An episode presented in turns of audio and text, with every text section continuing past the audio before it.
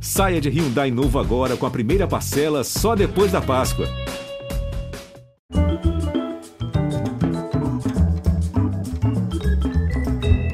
Olá, muito bem-vindos, boa noite. Como uma espécie assim de Forrest Gump, só que nada abobado como o original, este esteve presente nos eventos históricos mais importantes das últimas décadas no Brasil. Aí sim, uma versão real, brasileira e sábia de Forrest. Ele estava lá nos principais momentos da cultura brasileira nos últimos 60 anos. Estava nos ensaios da histórica montagem de O Rei da Vela saiu antes da estreia para fazer outro marco do teatro brasileiro, Navalha na Carne, primeira montagem. Em 1968, quando o CCC, o Comando de Caça aos Comunistas, agrediu o elenco de Roda Viva, foi na casa dele que os atores foram socorridos e muito bem cuidados. Essa mesma casa, no bairro do Bexiga, em São Paulo, abrigou os americanos do Living Theater e também os novos baianos e depois os cariocas do Asdrubal trouxe o trombone.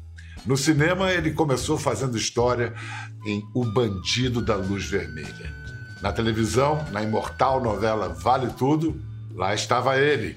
E será para sempre o Dr. Vitor do Castelo Ratimbum, um dos melhores programas infantis de todos os tempos.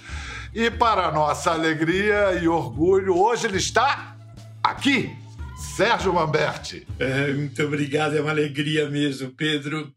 Aliás, antes de a gente começar a nossa conversa, você viu que eu te chamei de Pedrinho, né? Porque... Eu acho que eu sei por quê. então, porque seu pai, quando eu cheguei no Rio de Janeiro, ele fazia todo o marketing dos programas de teatro. E é onde a gente tirava, um, não era a nossa lei Rouanet, evidentemente, mas a gente sempre tirava um dinheirinho muito bom que fechava as contas da produção. E, e seu pai foi uma pessoa que eu convivi demais. E a gente chamava ele de Pedro, Pedrão, porque ele era muito alto, né? Mas ele vinha com o Pedrinho. de cabelinhos enrolados, loirinho. É inesquecível para mim. Eu não, eu não lembro dos detalhes, mas aquilo, aquilo me formou, sabe? As coxias, os bastidores do teatro, aquelas conversas que eu ficava ouvindo de vocês. Isso. Olha, o Serginho, o Sérgio Mamberti está lançando esse livro. Gente, que livro! É a autobiografia dele, que ele escreveu com a, a parceria do Dirceu Alves Júnior. E olha, Inestimável não é... parceria, viu? E, Inestimável. Olha, que delícia de ler, porque além de muitas histórias, é ricamente ilustrado, cheio de imagens.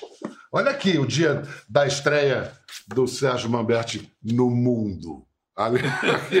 pequenininho, uma graça, um menino gorducho.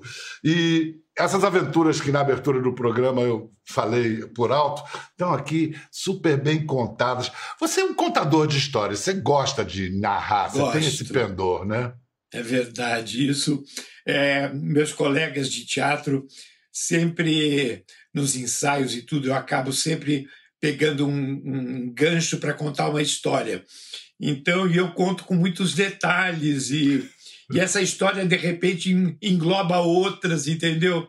Então eu sou um contador de histórias, assim, eu sou um contador de causos.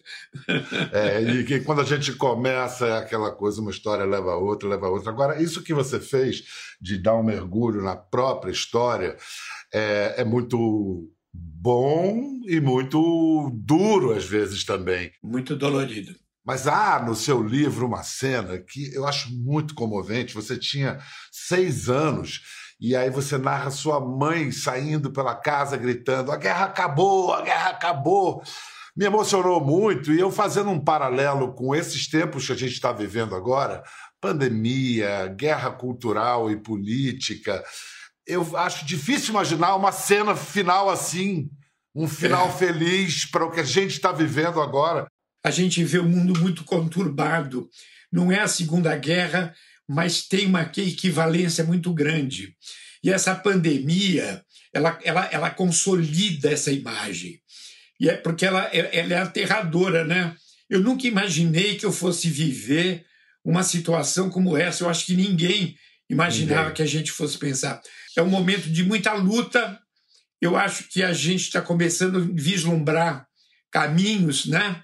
A vacina já é uma, uma conquista importante e eu espero que a gente ultrapasse esse período e que a gente, como no, no final da Segunda Guerra, a gente começou a reconstruir o mundo, a imagem daquilo que a gente desejava, a gente possa estar reconstruindo e que haja realmente paz no mundo, né? E progresso, né?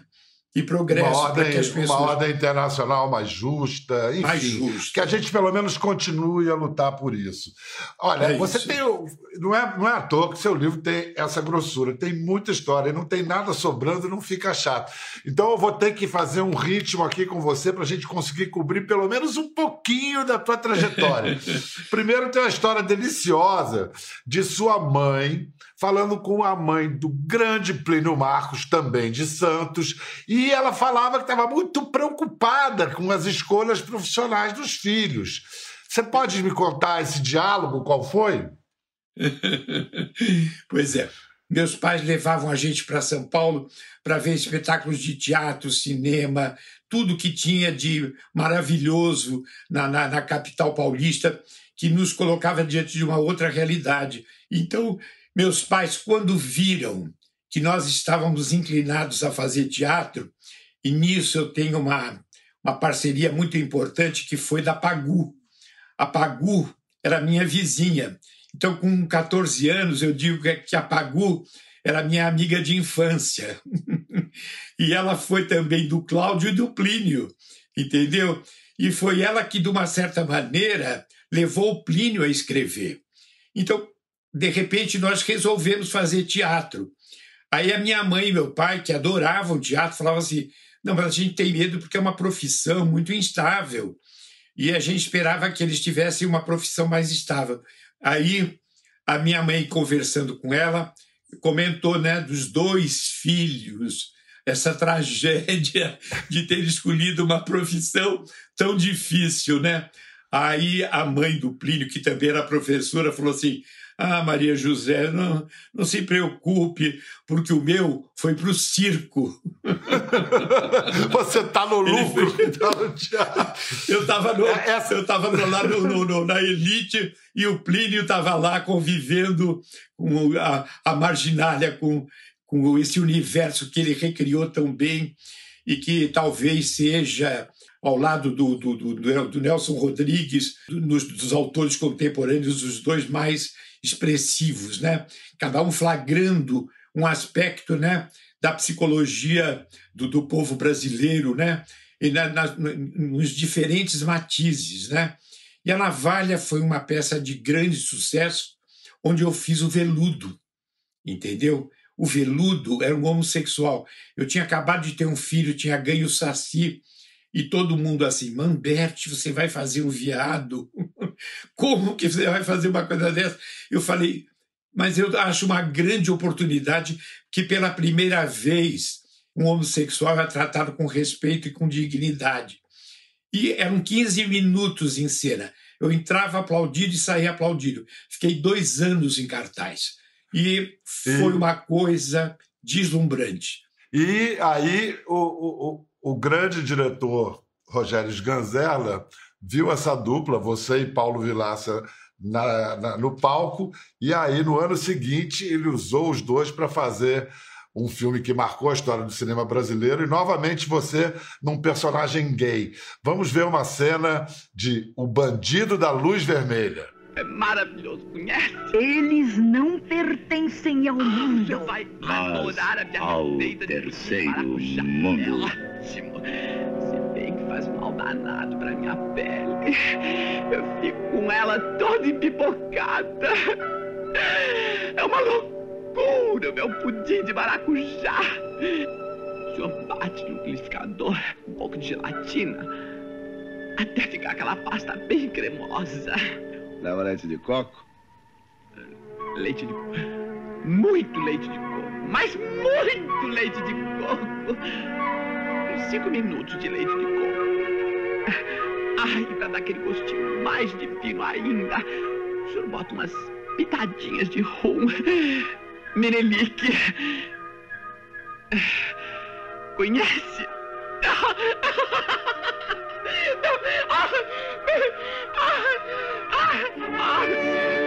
Ah, Essa- você, você sério. acre- você acredita? Essa cena foi aplaudida em Nova York, quando foi exibida na Cinemateca lá.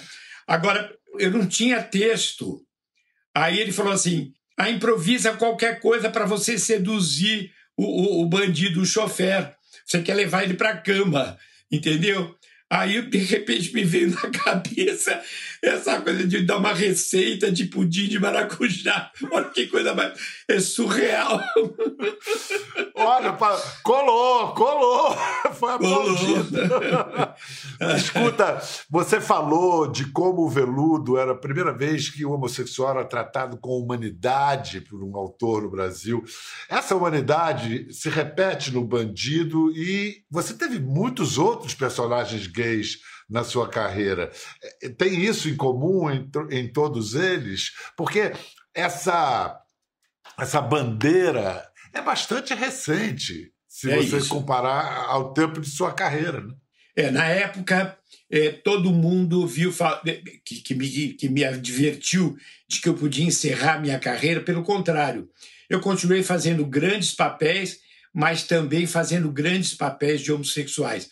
Um deles é da novela Vale Tudo, o Eugênio, que marcou época. Tem que ser aquela entrada. A senhora, o doutor Afonso, a dona Celina, uma volta triunfal.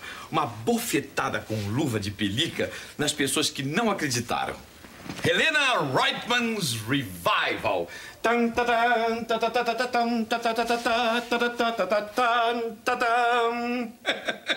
A sua entrada tem que causar o mesmo impacto que a Bette Davis quando entra no Jezebel, quando ela entra na festa com aquele vestido vermelho.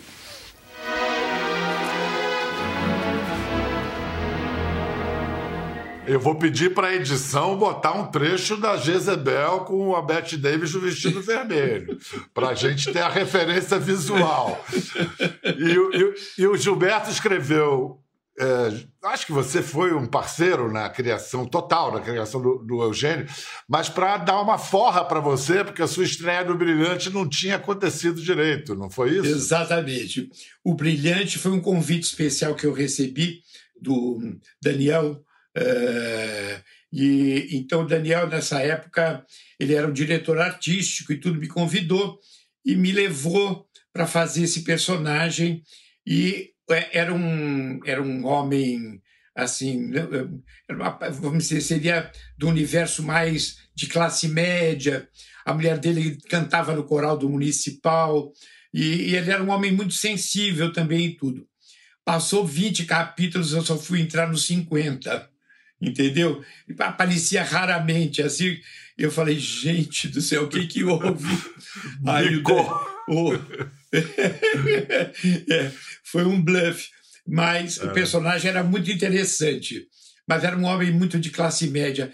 Aí eu falei com o Gilberto, Gilberto, o que aconteceu? Ele falou assim, ai, Serginho, eu tenho uma dificuldade de escrever para gente pobre.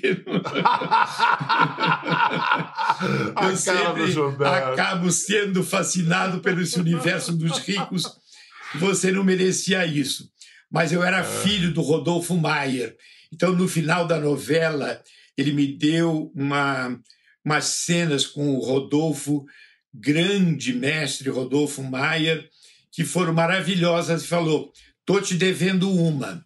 E aí, anos depois, ele me convida para fazer o, o, o Vale Tudo e falou assim: Olha, Vale Tudo vai ser um trabalho a quatro mãos. Nós vamos tra- trabalhar juntos. É um grande personagem. Você vai ver que tem pouco texto, mas o texto a gente vai conquistar na medida em que esse personagem for se desenvolvendo. E assim foi, e Vale Tudo foi marcou a história da novela brasileira. Certamente. Agora vou voltar lá para trás, quando você participa de outro marco da história do teatro, uma montagem que realmente é, é, era absolutamente surpreendente, nunca ninguém tinha visto nada igual a isso. Juiz! Eu sei, juiz do É de mim que depende a balança, o equilíbrio. O mundo é uma maçã. Eu corto em dois os bons e os maus. Os bolsos vazios. Arranquem a podridão e joguem fora. Mas é um ofício penoso. Se cada julgamento tivesse que ser pronunciado com seriedade, me custaria a vida. Ladra. Cadela. Vírus de fala. Vírus de pedra.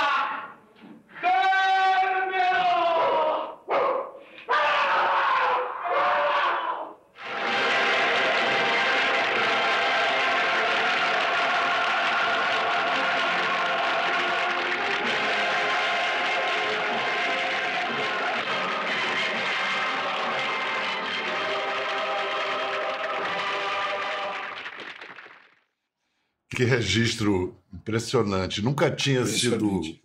Nenhuma plateia tinha sido recebida dessa maneira na história do teatro. Era palco italiano, arena, e olhe lá. Isso aí foi um.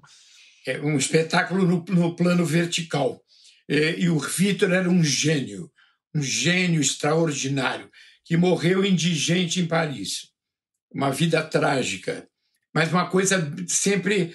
Tudo dele sempre foi brilhante. O, o, autor da peça, o francês Jean Genet, veio ao Brasil, assistiu a essa montagem do balcão e fa você fazia o juiz. O que, que ele disse para você? Pode nos falar sem falsa modéstia. Pois é. Ele falou: olha, você foi a pessoa que criou o juiz como eu imaginei. Embora eu já tenha visto um monte de montagens do mundo inteiro. Eu quase caí para trás, assim, ó. Uma coisa tão difícil é, inesperada. Que Isso é um prêmio. Um é um prêmio. prêmio. Equivaleu. Aliás, eu ganhei vários prêmios, mas esse foi o maior. Para dar uma embrulhada na televisão e você na televisão, eu acho muito bacana como você diz que o seu personagem mais político não foi nem o de agosto que você fez, foi do Castelo Ratimbum. Eu quero mostrar uma cena do Dr. Stradivarius, depois você me explicar por que que esse é o personagem mais político que você fez na televisão. Oh, tio Vitor, fique mais um pouquinho, vá! Nananina, não, eu não posso. Oh, tio Vitor! Raio de trovões! Nino, quantas vezes eu já disse pra você que não se deve espirrar em cima dos outros? ah, por quê? Ora, por quê? Por quê? Porque o espirro espalha os vírus que causam a gripe. Uma pessoa educada, quando quer espirrar, Nino, coloca um lenço no nariz. Ah, eu não acredito nessas coisinhas minúsculas que causam gripes, resfriados e cáries. Você não acredita? Inacreditável! Não acredita? Eu nunca vi um desses tais micrômios. Micróbios! Micróbios, Nino! Micróbios! E depois não é porque você não vê os micróbios que eles não existem. Raios e trovões, muita gente precisava ouvir os conselhos do Dr. Vitor Dr. Stradivarius hoje em dia, né? Exatamente. E por que que você diz que ele teve esse significado político para você? Pelo seguinte, a minha mãe era educadora. E a minha mãe acreditava numa coisa que era o seguinte: esse país ele precisa de uma coisa chamada educação para poder dar o salto que ele tem que dar para se transformar realmente numa nação. Só que aí o Ratimbum ele unia criatividade e cultura com educação. Eu quero te mostrar agora, Sérgio, uma reportagem que a Globo fez em 81. Acho que não fazia um ano da morte de sua mulher Vivian. E você é apresentado nessa reportagem como um pai modelo. Ator premiado em várias peças e filmes, Sérgio Mamberti, aos 42 anos, é uma espécie de pai modelo na publicidade.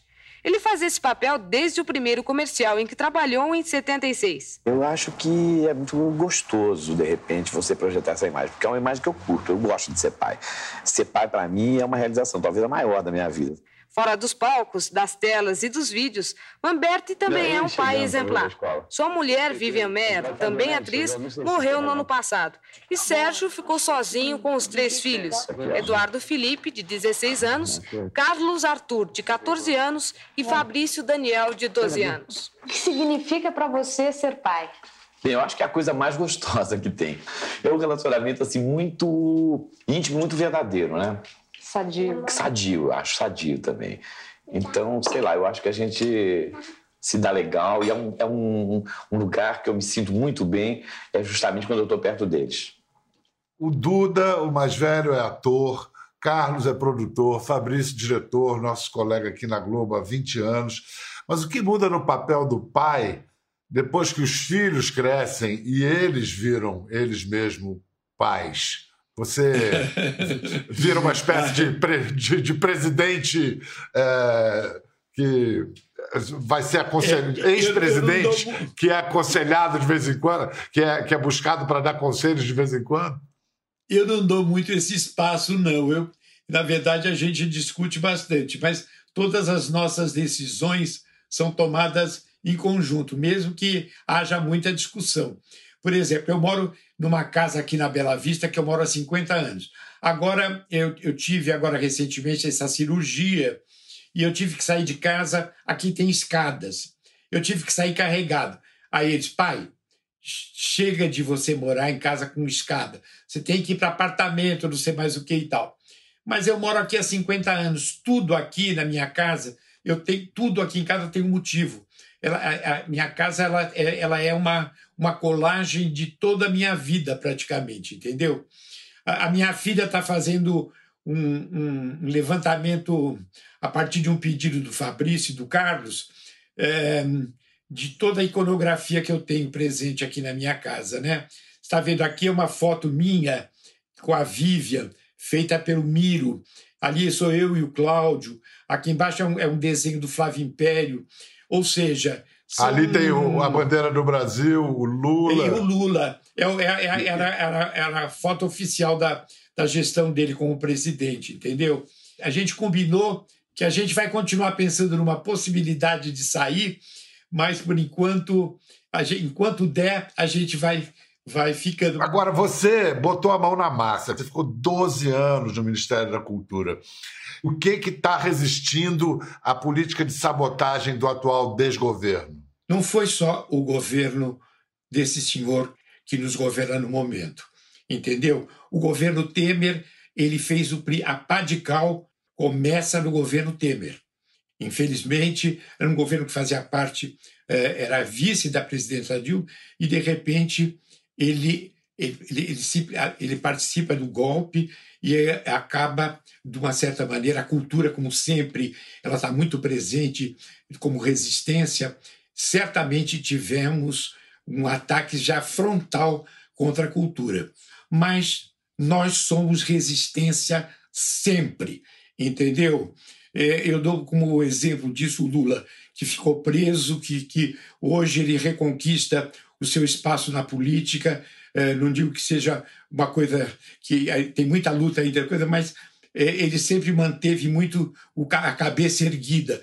Então eu tenho essa admiração profunda, porque foi uma convivência, eu digo, uma experiência extraordinária que eu tive com uma pessoa generosa, competente e que foi um homem que deu esse espaço para a cultura e que criou um espaço para o Brasil no plano internacional como ninguém tinha conseguido. Eu me recuso a ser um pessimista.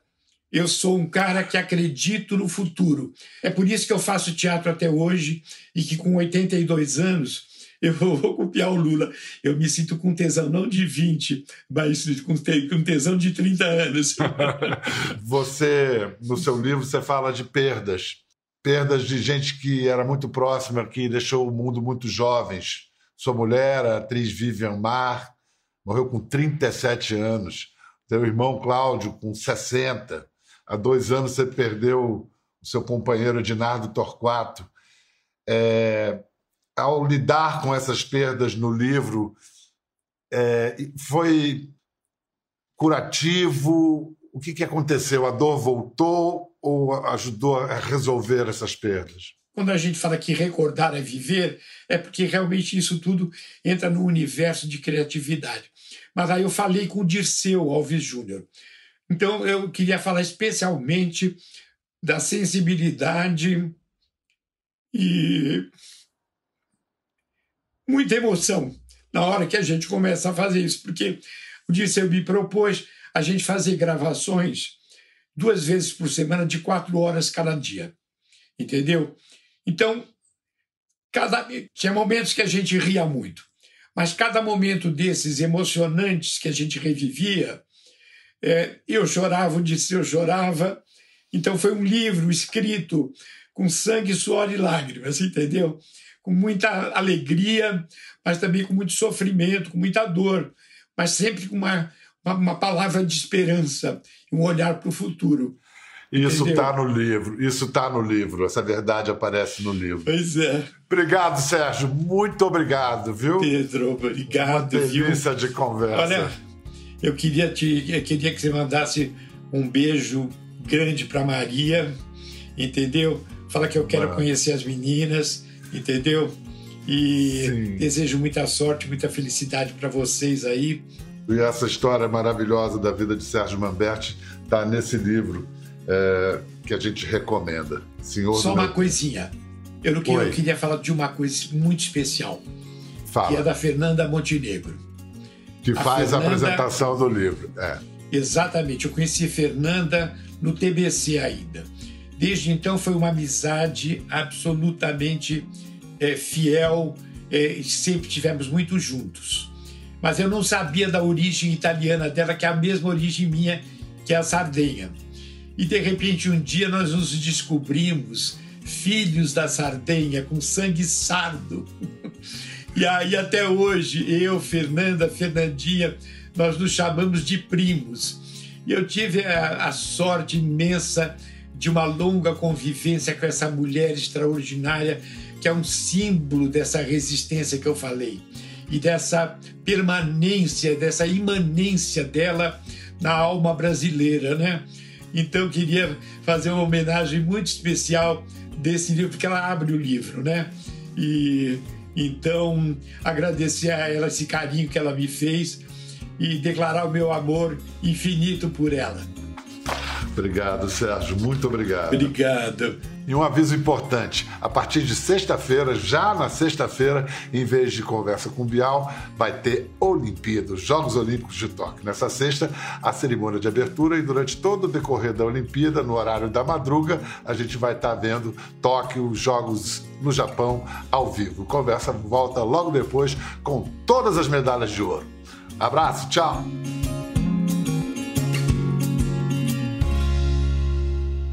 Gostou da conversa?